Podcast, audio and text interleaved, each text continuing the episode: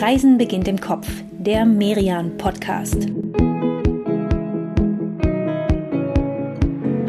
Herzlich willkommen, liebe Hörerinnen und Hörer. Wie schön, dass ihr dabei seid, wenn es heute hier bei Reisen beginnt im Kopf nach Bella Italia geht. Ich kann versprechen, das wird hier heute eine Kopfreise, bei der Inka und ich uns absolut nicht hetzen. Wir machen alles mit Bedacht, denn unser Thema ist heute die Langsamkeit. Genauer gesagt die Bewegung Cheetah Slow. Das lässt sich jetzt so ein bisschen sehr simpel übersetzen als langsame Stadt, aber es steckt tatsächlich viel mehr dahinter und das möchten wir mit euch zusammen erkunden. Mein Name ist Katrin Sander. Und ich bin Inka Schmeling und auch von mir herzlich willkommen. Es ist ja heute schon die zweite Reise nach Italien hier im Merian Podcast, also sozusagen die goldene Mitte. Denn insgesamt nehmen wir euch in dieser Italien-Staffel mit auf drei verschiedene Touren und ja, tatsächlich verschieden, weil so ganz, ganz unterschiedliche Themen sind, auch zu ganz unterschiedlichen Orten geht. Letztes Mal, da haben wir uns ganz aufs Essen und Trinken fokussiert und in jeder Episode da geht es tatsächlich einmal quer durchs ganze Land, weil wir einfach gemerkt haben, oh, das wäre irgendwie echt schade, wenn wir ja immer nur in, in einer Stadt oder in einer Region bleiben würden. Deswegen haben wir auch heute wieder drei Stationen für euch ausgesucht und wir starten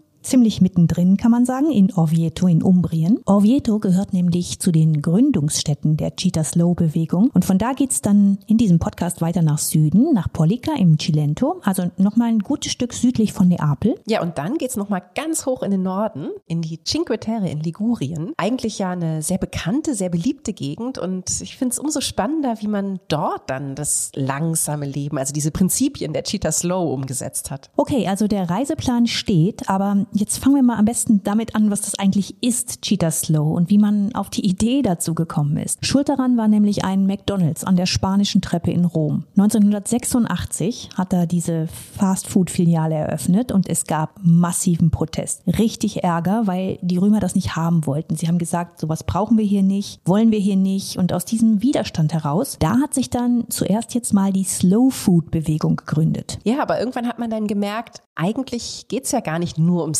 Essen, ne? sondern der Ansatz von dieser Slow Food Bewegung, der lässt sich eigentlich viel, viel größer nochmal denken. Also ja, vielleicht so kann man so sagen, Slow Food nicht nur für den Magen, sondern auch für die Seele. Und so hat sich dann 1999 die Bewegung Cheetah Slow gegründet. Die Bürgermeister von mehreren Orten, die haben sich zusammengeschlossen und heute gehören ja dieser Bewegung über 240 Städte an in 30 verschiedenen Ländern. Aber Angefangen hat alles eben in Italien und kein Land auf der Welt hat heute mehr Cheetah Slow Orte als Italien. Und zu den allerersten zählt eben Oviedo. Da waren noch drei andere damals dabei, drei andere Gründungsstädte. Das waren Greve in Chianti, Bra und Positano. Aber Oviedo ist heute Sitz der Vereinigung Cheetah Slow. Und wir beamen uns da jetzt mal hin und merken schon, ja, hier kann es ruhig langsam gehen und denn eigentlich wollen wir hier gar nicht wieder weg, oder? Nee, also dieser Ort, Oviedo, der hat wirklich was, ja, man könnte fast schon sagen, Enthobenes. Und ich meine das jetzt sogar ganz konkret, ne? weil Oviedo liegt auf einem hohen, großen Tuffsteinfelsen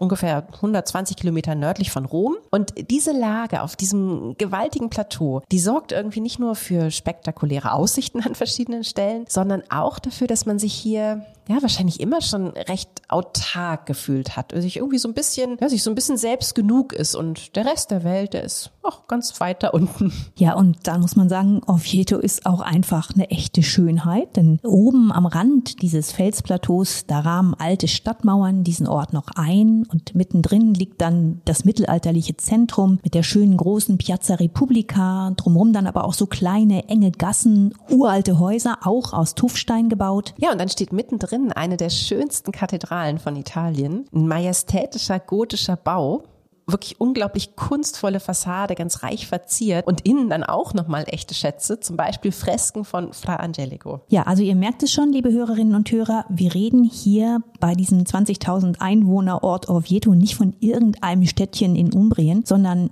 echt von einer Perle und zwar in ganz Italien, nicht nur auf die Region bezogen. Ja, und auch eine, eine Stadt mit einer unglaublichen Vergangenheit, ne? Denn Oviedos Wurzeln, die reichen zurück ja, bis in die Zeit der Etrusker. Das heißt, schon vor 2500 Jahren, da war hier in dieser Stadt richtig viel Leben. Da wurde gehandelt, es gab Kultur, man hat hier Gräber der Etrusker freigelegt. Ja, sogar mehr noch, es gibt quasi ein ganz eigenes unterirdisches Oviedo, also so ein Labyrinth an Gängen und Höhlen, das sich unterhalb der Stadt ausdehnt. Das wurde früher genutzt, um die Stadt ebenso aus dem Untergrund raus zu verteidigen, wenn es dann irgendwelche Angreifer doch den Fels hochgeschafft haben. Aber du hast recht, diese Etrusker-Gräber, diese Nekropole Crocifisso del Tufo, die müssen wir uns hier auf jeden Fall angucken. Die liegt nur ein kleines Stück außerhalb der Stadtmauer und da kann man ganz nett hinlaufen. Das ist wirklich so ein sehr hübscher Spaziergang Richtung Tal. Ja, und dort sieht man dann diese weit über 2000 Jahre alten Grabkammern mit, ist ja klar, Tuffsteinblöcken, die gibt's hier überall. Und in die hat man damals die Namen eingraviert.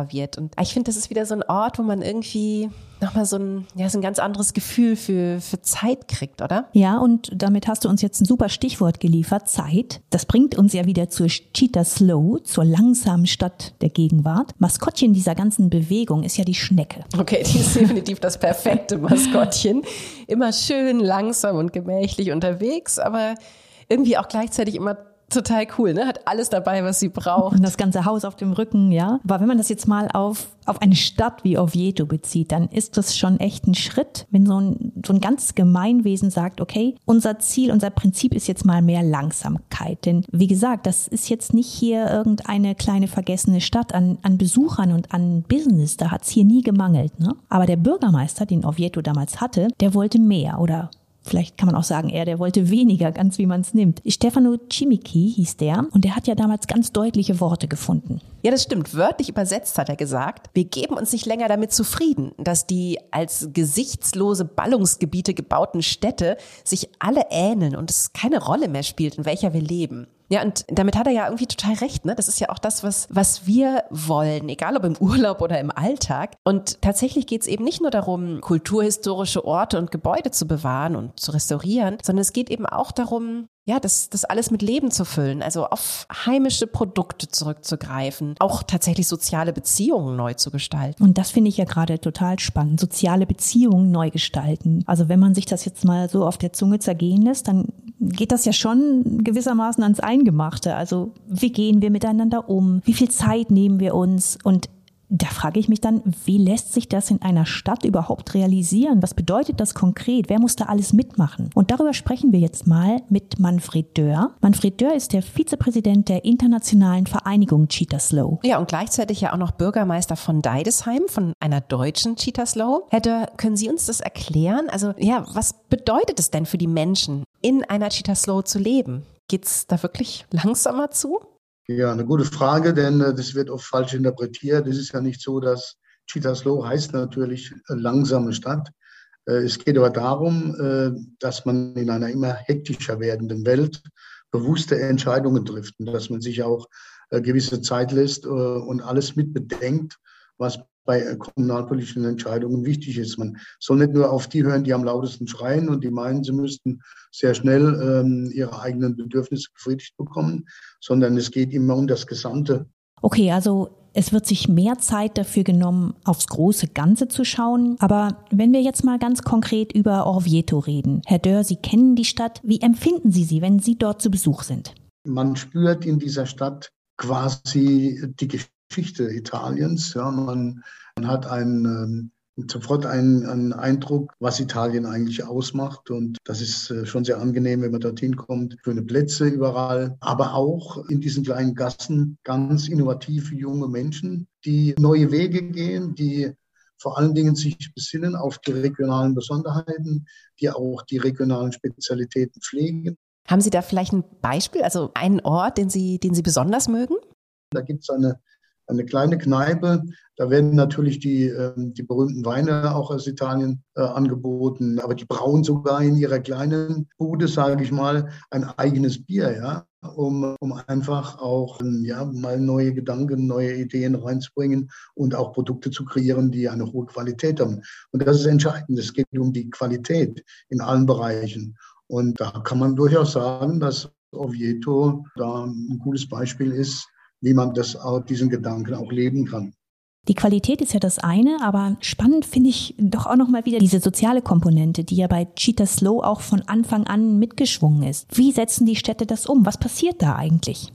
Da könnte ich jetzt natürlich noch viele, viele Beispiele bringen, wie wichtig das ist auch für äh, alle Generationen, dass, dass man schon im Kindergarten anfängt, das Bewusstsein für die für die eigene Stadt und für die Umgebung zu schärfen, für die regionalen Produkte und für vieles mehr, dass man die alle Generationen mit einbezieht, auch die älteren Generationen, äh, auch die äh, behinderten Menschen ja, oder die, die eingeschränkten Menschen, dass man für die auch Möglichkeiten schafft. All das sind so Dinge, wo man wirklich merkt, da geht es nicht nur um Zahlen und um wirtschaftliche Erfolge, sondern einfach darum auch, äh, die Bedürfnisse der Menschen in den Blick zu nehmen. Okay, also wirklich ein, ein, großes Projekt, das auf sehr, sehr vielen verschiedenen Ebenen auch abläuft. Danke, Herr Dörf, das Gespräch und für die Zeit, die Sie sich genommen haben. Wir beide, Katrin, wir schlendern jetzt nochmal, ja, nochmal so ein bisschen durch Oviedo durch, oder? Ja, sehr gerne und natürlich in aller Ruhe. Und selbstverständlich essen wir hier auch noch ein Gelato und zwar bei Pascaletti. Das ist drei Minuten vom Dom entfernt. Und der einzige Nachteil an dieser Gelateria ist, dass das Eis so lecker schmeckt, dass jedes andere danach nur noch schwer mithalten kann. Okay, aber ich würde sagen, das ist ein Luxusproblem. Damit können wir leben, oder?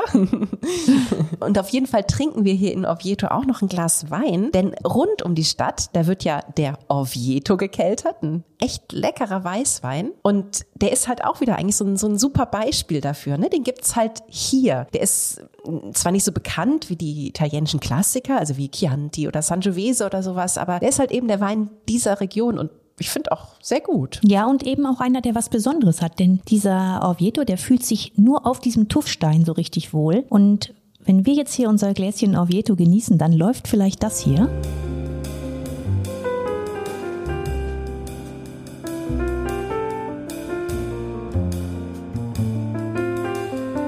Das Stück heißt Orvieto. Es stammt von einem der bekanntesten italienischen Jazzmusiker, Stefano Bolani, und ist erschienen auf seinem Album Stone in the Water. Und ich finde, es trifft die Stimmung hier schon ganz gut. Ja, wobei gegen Ende, da wird das ganz schön laut, auch das Stück. Aber tatsächlich finde ich, du hast recht, gerade am Anfang, ne, da, da passt es irgendwie. Und Oviedo hat ja wirklich auch was, ja, was sehr Entspanntes, wie das jetzt hier auch gerade geklungen hat. Also man merkt irgendwie schon, dass sich diese Stadt wirklich auch so ganz bewusst entschieden hat. Für weniger Hektik, für mehr Bedacht, für mehr Ruhe. Und ich finde, das ist ein sehr, sehr schönes Konzept. Das gefällt mir. Und liebe Hörerinnen und Hörer, damit auch ihr ganz ohne Hektik und Sucherei diese erste Cheetah Slow Orvieto besuchen könnt, schreiben wir euch ein paar konkrete Adressen hier in der Stadt zusammen. Natürlich die Gelateria Pascaletti, aber auch ein, zwei Weinbars für ein schönes Glas Orvieto. Und diese ganzen Tipps und auch noch mehr Bilder und Texte zu Italien, die findet ihr dann auf merian.de und den Link dazu, den gibt's in den Show Notes. Und damit verabschieden wir beide uns jetzt auch mal von euch in eine ganz, ganz kurze Pause. Bleibt dran, jetzt kommt ein kleiner Werbespot und danach geht sofort weiter. Bis gleich.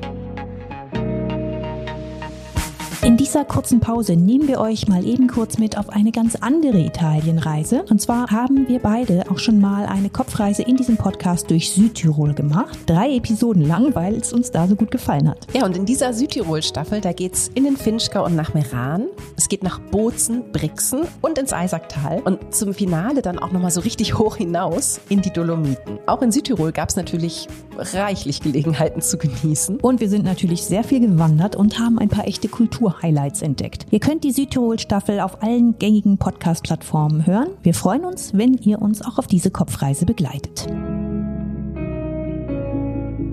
Weiter geht's bei dieser Italienreise. Allerdings sind wir jetzt, wie ja eben schon angekündigt, so um die 450 Kilometer südlich von Orvieto, also vorbei an Rom, Neapel, an der berühmten Amalfiküste und dann sind wir auch schon da im Cilento. Ja, vielleicht nochmal so kurz zur Verortung. Ne? Das Cilento, das ist ja so ein bisschen ja, man kann was sagen, sowas wie das Pendant zur Amalfiküste. Zwischen diesen beiden Küstenabschnitten, da liegen keine 50 Kilometer. Und tatsächlich haben die schon auch noch so, so einige andere Gemeinsamkeiten. Aber gleichzeitig trennen sie auch Welten. Denn die Amalfiküste, die ist ja, ja, spektakulär steil. Die kleinen Orte, die klemmen da zum Teil ziemlich wagemutig auf Felsvorsprüngen. Sieht wirklich atemberaubend aus, diese Szenerie. Aber entsprechend bekannt ist die Gegend natürlich auch. Und deswegen wird es auch entsprechend voll hier manchmal. Und da ist das Cilento Salto irgendwie, ja, doch irgendwie ganz anders. Also schon auch steil, aber so ein bisschen weniger spektakulär vielleicht. Dafür größer, weiter, sehr, sehr grün und vor allem sehr entspannt. Also ja, so eine Slow-Version der Amalfiküste und das passt ja ziemlich gut in diese Folge und ist übrigens auch der Hintergrund für einen ziemlich bezaubernden italienischen Film, der hier in dem Ort Castellabate gedreht wurde. Willkommen im Süden heißt er und das ist so ein bisschen die italienische Antwort auf den französischen Kinohit Willkommen bei den Sties. Nur äh, drehen sich hier Nord und Süd um. Es geht um die vielen Vorurteile der Norditaliener über den Süden. Ja, aber irgendwie gleichzeitig auch darum, wie, wie wunderschön diese Landschaft hier ist gerade im Cilento. Hier geht gleich hinter der Küste geht so ein Bergmassiv hoch und einige von diesen Bergen, die bringen es auf deutlich über 1000 Meter und in diese Landschaft eingebettet. Das sind dann so richtige Bilderbuchdörfer. Also Castellabate ist jetzt zum Beispiel auch eins, wo dieser Film gedreht wurde. Das liegt relativ weit oben da gibt es so einige Dörfer, aber es gibt auch andere, die ganz unten an der Küste sind, die dann vielleicht mehr, ja, mehr vom Fischfang geprägt sind. Ja, und man merkt schon, du kommst ins Schwärmen und ich glaube, wir müssen mal kurz gestehen, dass wir beide nicht wirklich objektiv sind, wenn es um die Vorzüge des Cilento geht. Oh nee, da hast du recht, das sind wir wirklich gar nicht. Ne? Ja, wir haben äh, tatsächlich beide schon wunderschöne Familienurlaube hier verbracht in dieser Gegend. Ja, und auch tatsächlich aus Zufall, ne? Beide auf tollen Agriturismi. Das ist ja so die italienische Variante vom Bauernhofurlaub. Ja, wobei das mit dem Bauernhof, das ist so ein bisschen kurz gesprungen, finde ich irgendwie. Das, das ist nicht so ganz das Gleiche, denn man lebt ja hier zwar auch auf einem, auf einem alten alten Hof, ne, zum Teil in Wohnungen, zum Teil in Ferienhäusern und ein bisschen wie bei uns bei so einem Bauernhofurlaub gibt es natürlich auch auf diesen Agriturismo gerne mal Tiere für die Kinder und so. Aber vor allem finde ich, gibt's, vielleicht war das auch nicht im Schlente so, aber vor allem gibt's hier wirklich wahnsinnig gutes Essen. War das bei dir auch so? Ja, das stimmt. Also das Schöne war aber nicht nur, dass das Essen einfach so gut geschmeckt hat, sondern äh, ja auch das ganze drumherum. Ne? Wir haben da auf der Terrasse gesessen von diesem uralten Landgut. Man hat über so eine grüne Landschaft geguckt und man saß da auch mit den anderen Gästen zusammen, aber es hatte gar nicht gar nicht so was Gezwungenes. Gab natürlich immer mehrere Gänge und alle Kinder waren schon bei der Pasta glücklich. Also das war echt super entspannt. Ja, das war bei uns tatsächlich echt ähnlich. Und bei uns hat immer die, die Herrin des Hauses gekocht, Luisa. Und manchmal durften wir sogar bei ihr mit in die Küche rein, durften dann zum Beispiel mal selber die Gnocchi rollen oder mal in ihre Töpfe gucken, die da zum Teil stundenlang vor sich hingebrodelt haben. Oder sie hat uns mal eingeladen, mit in den Kräutergarten zu gehen, hat uns auch mal in der Landschaft gezeigt, wie man zum Beispiel wilden Spargel entdeckt. Der ist ja gar nicht so leicht zu finden. Und einmal, da hatten wir sogar das Glück, da haben wir im Hafen ihren Mann getroffen, als der gerade frisch vom Fischen zurückkam. Und da durften wir dann sogar aufs Boot rauf. Und ja, da hat er uns mal gezeigt, was, was da so alles im Netz drin ist. Und abends lag dann ja ein Teil davon auf unseren Tellern. Ja, und war es dann so, dass die Kinder das alles viel lieber gegessen haben, weil, weil sie wussten, woher es kommt? Also ich würde sagen, sie haben es zumindest probiert und das will ja schon ganz schön viel heißen. Und mein Sohn, der hat, äh, die waren damals auch ein bisschen kleiner, aber äh, der hat tatsächlich von, von Luisa so einen Spitznamen bekommen, Chocolato, weil er eigentlich jeden Abend immer am Ende vom Menü stand er bei ihr in der Küche, in der Tür und hat sie mit ganz treuherzigen Augen angeguckt und gefragt, Cioccolato. Und die hat ihm natürlich Luisa gegeben als gute italienische Mama und Gastgeberin, oder? Absolut, ja.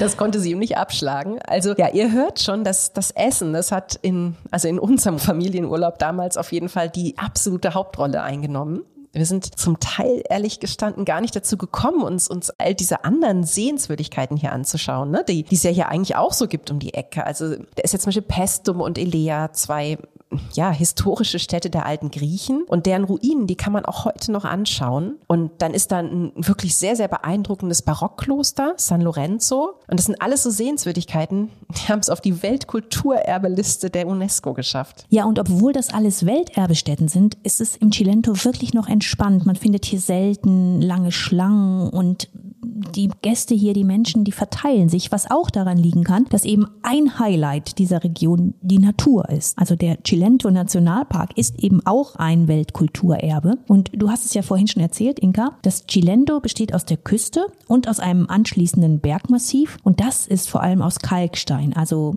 Stein, der sehr formbar ist durch Regen, durch die Flüsse des Meer. Und darum gibt's hier neben wirklich schönen Stränden und diesen weiten grünen Hügeln immer auch Tropfsteinhöhlen. Es gibt Wasserfälle und echt teils spektakuläre Schluchten. Also ja, es gibt wirklich definitiv sehr, sehr viel zu entdecken hier im Cilento, sowohl in Sachen Kultur als auch Natur. Aber ja, trotzdem würde ich nochmal gerne aufs Essen zurückkommen.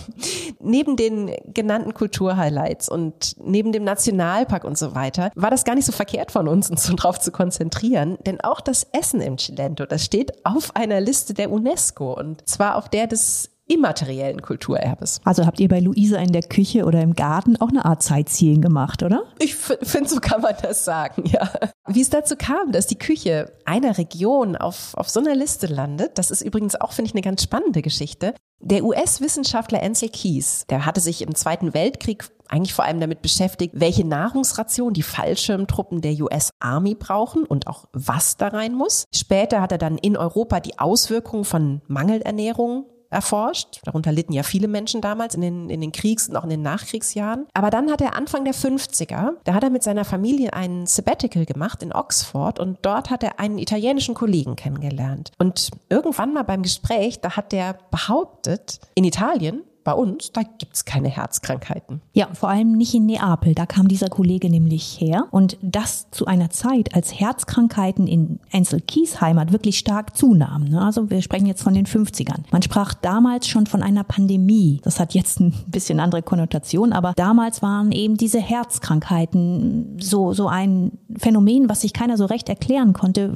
was die Ursache dessen war. Ja, und das wollte Kies erforschen, ist neugierig geworden und hat natürlich das getan, was Wissenschaftler Wissenschaftler halt, halt so tun, wenn sie neugierig werden. Er hat einfach ein Labor eröffnet in Neapel. Und tatsächlich hat er dann dort auch ziemlich bald festgestellt, das stimmt, die Menschen hier im Süden von Italien, die haben tatsächlich deutlich seltener Herzkrankheiten. Und interessanterweise haben sie auch einen ja, niedrigeren Cholesterinspiegel. Und Kies, der hatte ja durch seine vorigen Projekte schon einen recht starken Fokus auf dem Thema Ernährung und hat dann eben recht schnell vermutet, dass die Hauptursache dafür sein könnte, wie hoch oder niedrig der Cholesterinspiegel ist. Also das davon abhängt, wie gesund bzw. krank der Mensch entsprechend wird. Also hat er da weiter geforscht und die Ernährung der Menschen sich genauer angeschaut. Und zwar als erstes eben hier im Cilento. Ja, er hat das gemacht, weil es gerade im Cilento eben besonders viele Menschen gab, die sehr, sehr alt geworden sind und das schien dann für ihn halt das perfekte Terrain zu sein für seine Forschung. Und diese Initialzündung hier im Cilento, die hat er selbst mal beschrieben in einem Interview 1994. Da war er 90 Jahre alt. Und da sagt er, Well, that was, uh, that was the beginning of the whole idea of populations observing the diet and perhaps uh, uh das war der Anfang der Idee, die Ernährung der Bevölkerung zu untersuchen. Vielleicht auch die Ernährung nachzuahmen, die wir hier gesehen haben. Damals war sie fast ausschließlich vegetarisch, dazu Fisch. Mehr Fisch als heute. Die Ergebnisse haben uns davon überzeugt, auch in anderen Gegenden zu forschen. Wir gingen von hier nach Süditalien, auf die griechische Insel Kreta. Später untersuchten wir die Bevölkerung in ganz Europa und in Japan. Und all das bestätigte die Bedeutung der Ernährung. Natürlich gab es auch andere Einflüsse, aber das war der wichtigste. Systematic uh, uh, also. And all of this um, pointed to the importance of the, of the diet. Other things also, of course, but uh, they, uh, that was the, the main thing. Also ich finde, für einen 90-Jährigen klingt Ansel Keys aber echt noch sehr vital. Ja, und der ist tatsächlich auch 100 Jahre alt geworden, ist 2004 gestorben. Und man könnte fast sagen, er ist damit so ein bisschen zum Beweis seiner eigenen These geworden. Denn ihm hat es so gut gefallen hier im Cilento, dass er letztlich 40 Jahre lang hier geblieben ist. Er hat hier gelebt, zusammen mit seiner Frau. Und zwar haben die beiden sich den kleinen Fischerort Pioppi ausgesucht. Und hier in Pioppi, da gibt es sogar ein kleines Museum, das sich Ansel Keys und seiner Forschung widmet. Es liegt im Palazzo Vinciprova. Die genaue Adresse, die findet ihr dann auch auf merian.de. Und da hört und liest man dann auch mehr darüber, was die Ernährung hier ausmacht. Also diese berühmte Mittelmeerdiät, die hat es ja, wie du schon gesagt hast, tatsächlich auf die Liste des immateriellen Welterbes der UNESCO geschafft. Ja klar, aber noch schöner ist es natürlich, wenn man nicht nur hier im Museum über die, die Küche des Chilentos liest und sich informiert und so, sondern ich finde, wir sollten die jetzt mal wirklich probieren und, und genießen. Denn es geht dabei ja tatsächlich, ja, überhaupt nicht nur um das, was wir heute unter Diät verstehen, sondern um das, was eigentlich die alten Griechen damals mit diesem Wort wirklich ursprünglich gemeint haben. Also es geht um, um eine Lebensart. Es geht darum, klar, um, um gesunde Zutaten, aber eben auch um Genuss, um Geselligkeit, um Lebensfreude. Und das ist schon am Ende irgendwie doch ein Gesamtpaket. Du, und Da besuchen wir jetzt mal jemanden, der sich mit diesem Thema wunderbar auskennt. Das ist Enza Saturno. Und um Enza zu treffen, reisen wir mal die Küste des Cilento noch ein bisschen weiter entlang, von Pioppi so 20 Kilometer weiter Richtung Süden, bis zu dem Örtchen Pisciotta. In Pisciotta, da betreibt Enza nämlich gemeinsam mit ihrem Mann Daniele ein Restaurant, die Cantina Lamade. Und dieses Restaurant, das hat einen ganz eigenen Fokus. Es serviert nämlich die Cucina Povera dieser Gegend, also die arme Küche. Das klingt irgendwie jetzt erstmal nach einem Widerspruch, finde ich. Ne? Also wir haben es jetzt gerade gehört, ja, wie gesund das Essen hier im Cilento ist. Und jetzt reden wir plötzlich darum, dass es arm ist. Enza, ich glaube, das musst du uns und unseren Hörerinnen und Hörern mal erklären. Warum hat das Cilento eine, eine, ja, eine Cucina Povera, die ihr hier serviert? Il Cilento è sempre stato un paese abbastanza povero in passato. Das Cilento war immer eine arme Region, ein bisschen bis heute. Unsere Mütter und Großmütter hatten oft nur ein, zwei Zutaten und haben eben versucht, daraus ein leckeres Essen zu kreieren. Zu diesem Erfindergeist kommt die Liebe zum Kochen. Darin sind wir in Italien sehr gut. Wir kochen mit Leidenschaft. Jeder kann kochen. Im Cilento kochen wir alle, selbst die Kinder.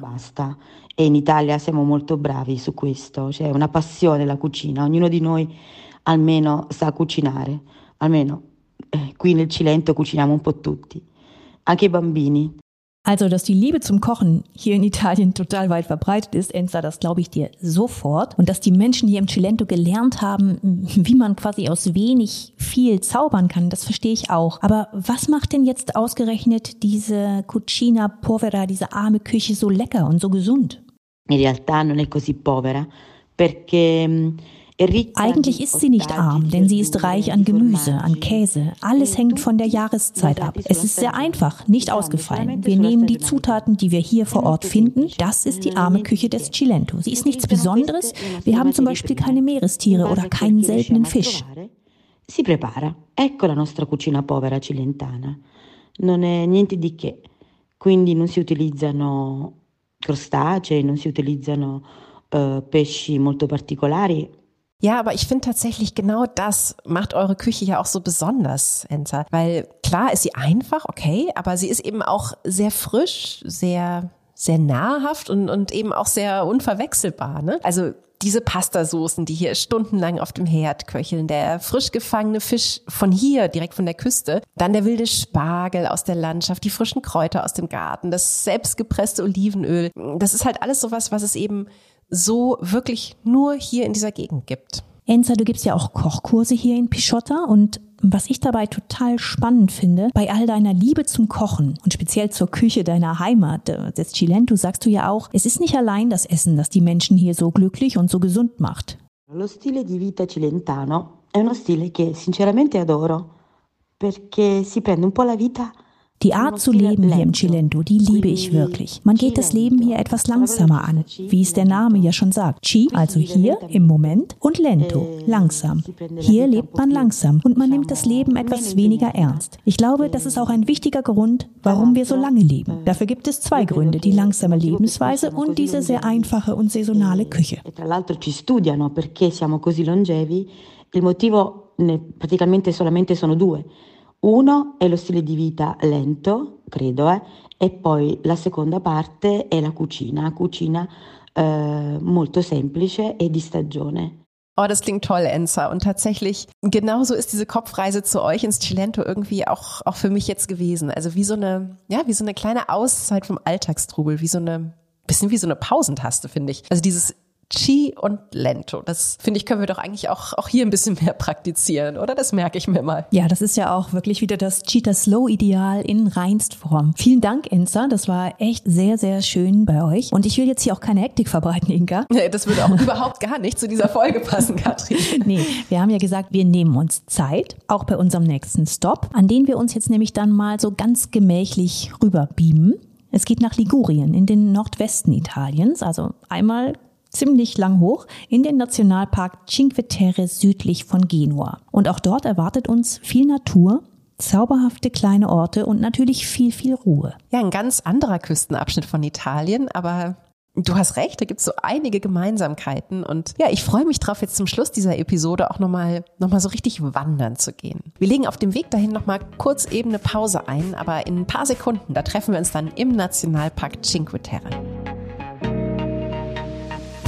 Wir möchten euch in dieser Pause gerne die aktuelle Merian-Ausgabe vorstellen. Franken. Diese Region im Norden Bayerns, die hat wirklich so einige Gründe, unbedingt mal dorthin zu reisen. Zum einen viel, viel Natur, also Naturparks voller Höhlen und Felsformationen, in denen man wirklich herrlich wandern oder biken kann. Dann gibt es natürlich echt spannende Städte wie Bamberg oder Coburg. Beide werden in der Merian-Franken-Ausgabe vorgestellt. Und natürlich auch Bayreuth, klar, mitsamt Opernhaus und Festspielhaus. Aber man sieht eben auch sehr schön in dieser Ausgabe, was die Stadt neben Wagner noch so alles zu bieten hat. Ja, und natürlich kommt auch bei der Franken-Ausgabe der Genuss nicht zu kurz. Es geht zu besonderen Restaurants, zu lokalen Winzern, zu den örtlichen Brauereien. Also wirklich eine tolle Inspiration für euren nächsten Frankenurlaub. Ihr findet die Merian-Ausgabe Franken im gut sortierten Buchhandel oder natürlich immer auch online unter merian-shop.de.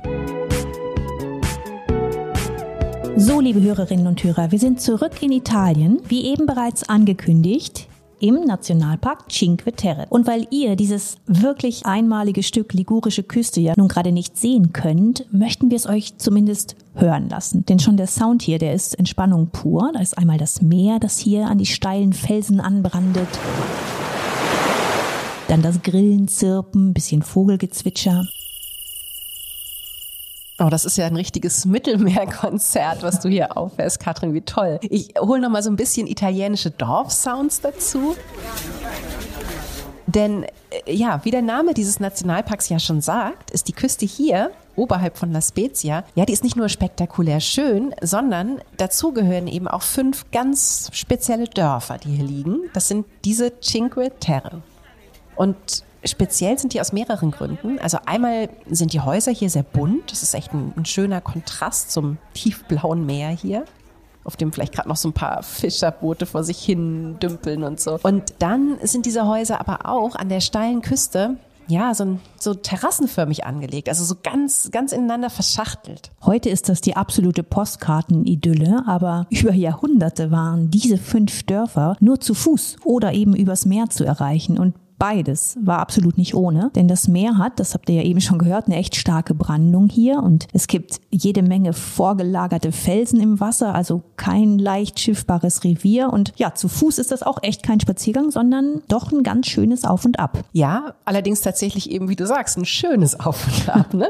denn der Sentiero Azzurro, also der blaue Weg, der diese fünf Dörfer, diese Cinque Terre miteinander verbindet, ja, der ist mittlerweile wirklich berühmt als Wanderweg und ich würde würde auch echt so weit gehen zu behaupten, das ist eigentlich die einzige Art, wie man diese Gegend hier erkunden sollte. Passt ja auch, ne? Zu Fuß, mit Ruhe. Kommt dann nichts wie los. Wir starten mal im südöstlichsten Ort dieser fünf Dörfer in Rio Maggiore. Und dahin, da kommen wir am schnellsten mit dem Regionalzug von La Spezia aus. Das dauert keine zehn Minuten. Ja, und ist definitiv stressfreier als mit dem Auto. Ne? Also das sollten wir vielleicht mal ganz klar sagen. Denn zu dem Auf und Ab, da kommen natürlich, wenn man im Auto fahren würde, noch äh, viele, viele Kurven. Ja, also wirklich. Unser Tipp ist, die Cinque Terre besser ohne Auto erkunden, sondern per Zug und dann weiter zu Fuß. Gut, und dann sind wir angekommen mit dem Zug in Rio Maggiore und laufen los bis Monterosso, also bis zu dem fünften Dorf. Und und eigentlich sind das nur so, ja, so zwölf Kilometer auf diesem Sentiero Azzurro, aber den ganzen Weg in einem Rutsch jetzt einfach mal so eben durchlaufen, das wäre erstens schon, schon ein ordentlicher Tagesmarsch, denn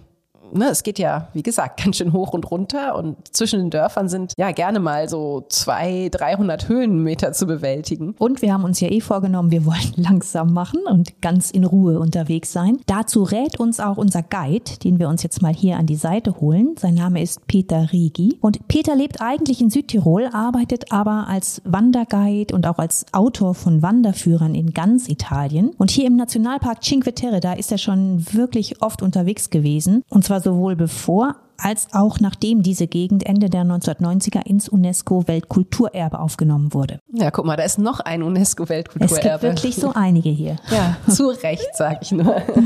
Ja, wie schön, dass du uns begleitest, Peter. Das, das freut uns sehr. Vor allem, weil du ja nicht nur die Gegend hier gut kennst, sondern tatsächlich selbst auch sehr für Slow Tourism stehst. Also ja, auch überhaupt nichts davon hältst, ne? mal, mal eben schnell irgendwo hinzufahren und dann kurz ein Selfie zu knipsen und dann geht's weiter, oder? Auf Italienisch heißt man das äh, Mordi e Fuggi, beiß zu und hau ab. Und diese Form von Tourismus äh, gefällt mir nicht.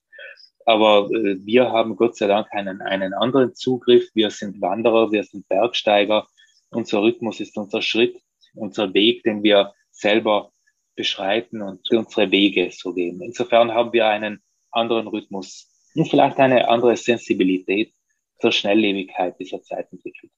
Ja, Peter, perfekt. Das ist ja heute das ideale Motto für uns. Unser Rhythmus ist unser Schritt. Und äh, da wir ja auf diesem blauen Weg hier echt viel zu entdecken haben, da bieten sich ja auch ganz besondere Blicke. Da ist dieser Schritt heute vielleicht sogar noch mal ein bisschen langsamer als sonst. Wir haben euch ja diese bunten Fischerdörfer schon beschrieben und auch das blaue Meer, auf das man hier immer wieder guckt. Aber was wir noch ein bisschen, finde ich, zu sehr außer Acht gelassen haben, das ist diese Landschaft, durch die wir hier durchlaufen, die Macchia. Und die steckt echt auch, ja, voller Überraschungen. Ja, stimmt. Da hat man plötzlich mal irgendwie einen schönen gelben Ginsterbusch am Weg und dann riecht's plötzlich ganz intensiv nach Rosmarin oder nach Thymian. Also echt ein, ein toller Weg für absolut alle Sinne gleichzeitig. Aber dass ich mich gerade frage, Peter, das hier ist ja nun wirklich das steilste Stück Küste in Ligurien, ne? Schwer zugänglich und, und durch den Fels ja auch durchaus unwirtlich. Und heute finden wir das natürlich total schön und, und, und zum Wandern ist es super. Aber was hat denn die Menschen damals dazu gebracht, in so einer Gegend so bezaubernde Dörfer zu bauen? Also ich meine, diese, diese abgelegene Lage, ne, die muss doch, die muss doch echt eine ganz schöne Herausforderung gewesen sein, oder?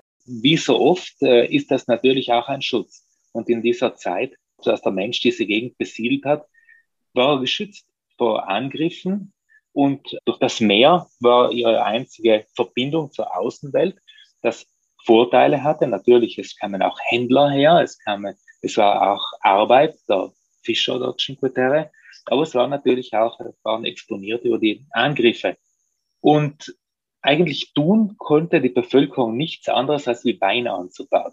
Zwischen diesen fünf äh, Orten es wurden einige tausend Kilometer Trockenmauern errichtet, um der steilen Küste Land abzugewinnen. Ja, an Weinbergen laufen wir hier ja auch immer wieder vorbei, wobei das schon auch mich echt beeindruckt. Ne? Wie kann man auf so steilen Lagen den Wein überhaupt anbauen? Ja, und dann musste man ja eben überhaupt erstmal auch diese Trockenmauern errichten, ne? von denen, den Peter Rieke da gerade erzählt hat. Denn eigentlich geht das mit dem Weinanbau ja überhaupt eh nur durch diese künstlichen Terrassen. Mhm, und ein kleiner Fakt am Rande, den ich ganz spannend fand, der Weinbau, das war früher vor allem die Arbeit der Frauen. Denn die Männer, die waren als Fischer unterwegs oder haben in den Häfen von La Spezia oder von Genua geschuftet. Boah, Respekt, weil man sieht ja jetzt schon beim Blick auf diese, ne, diese Hügel und diese Terrassen schon ziemlich schnell, dass das echt bis heute harte körperliche Arbeit ist. Aber das Ergebnis sind dann schon auch sehr leckere Weine. Vor allem Fermentino wird hier angebaut und dann noch Alberolla. Und beide Weinsorten, die nimmt man hier in Ligurien ja gerne für Cuvées. Und ein ja sehr spezielles Beispiel, was wirklich hier aus dieser Region kommt, das ist der typische Dessertwein. Da sind beide diese Weinsorten drin. Und dieser Dessertwein, der heißt Chaquetra. Den heben wir beide uns aber mal noch ein bisschen auf fürs Ende der Wanderung, denn so lecker der Wein hier auch schmeckt, ich würde den erst trinken, wenn man dann auch angekommen ist, denn man muss hier schon beim Wandern auch ein bisschen Acht geben. Es sind sehr viele tolle Ausblicke, aber man tritt auf diesen echt schmalen Wegen auch schnell mal daneben und landet dann in irgendeiner Dornenhecke oder womöglich sogar in einem etwas fieseren Abgrund. Ja, das scheint tatsächlich auch ein paar Mal passiert zu sein. Ne? Es muss hier irgendwie doch so den ein oder anderen Unfall gegeben haben, denn vor ein paar Jahren, da hat der Nationalpark hier tatsächlich ein Flip-Flop-Verbot erlassen. Also Schuld war offensichtlich weniger der Chaquetra als vielmehr die falschen Schuhe. Und äh, seitdem darf man auf diesen Wanderweg ja nur noch mit festem Schuhwerk. Das war damals auch groß in den Medien. Ja, und man muss auch sogar eine Art Eintritt zahlen. Ne? Die Cinque Terre Card braucht man. Für einen Tag Wandern kostet die aktuell 7,50 Euro für einen Erwachsenen. Wer aber jetzt länger unterwegs sein möchte, also zwei, drei Tage, was wir ja euch echt schon empfehlen würden, und wenn man dann vielleicht noch den Zug ähm, mit inkludiert haben möchte, dann ist man bei so knapp 50 Euro. 11.000 Kilometer Trockenmauern, auf denen die Wege auch verlaufen, brauchen Pflege.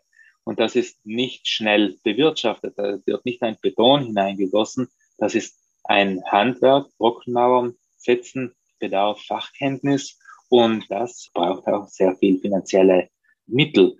Stimmt, da hast du echt recht, Peter. Aber sag mal, gerade im Sommer, ne, da kann es ja hier schon auch echt voll werden. Selbst wenn das hier nicht so diese typischen Badeorte sind. Also in Wahrheit hat ja tatsächlich auch nur Monterosso Almare einen Sandstrand. Aber trotzdem auch zum Wandern ein Geheimtipp sind die Cinque Terre nicht mehr. Hast du denn vielleicht einen Tipp, ja, wie man die Landschaft hier trotzdem möglichst in Ruhe genießen kann? Also gibt es vielleicht irgendwelche Parallelwege oder so?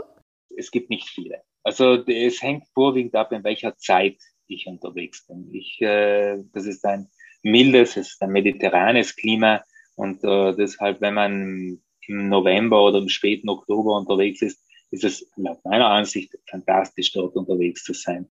Ja, nun gut, das passt ja. Ne? Der Herbst ist ja quasi da und liegt vor der Tür. Also, liebe Hörerinnen und Hörer, wenn ihr vor dem Winter nochmal auf eine ganz besondere Wanderung aufbrechen möchtet, dann können wir euch den Sentiero Azzurro nur empfehlen. Ja, und nicht nur den. Es gibt schon auch so die ein oder andere Abzweigung hoch in die Hügel des Nationalparks. Da braucht man natürlich dann insgesamt ein bisschen länger, aber man ist noch mehr für sich und ja, da wird es dann zum Teil auch echt richtig einsam. Also kein Trubel, langsam und in aller Ruhe durch die Natur.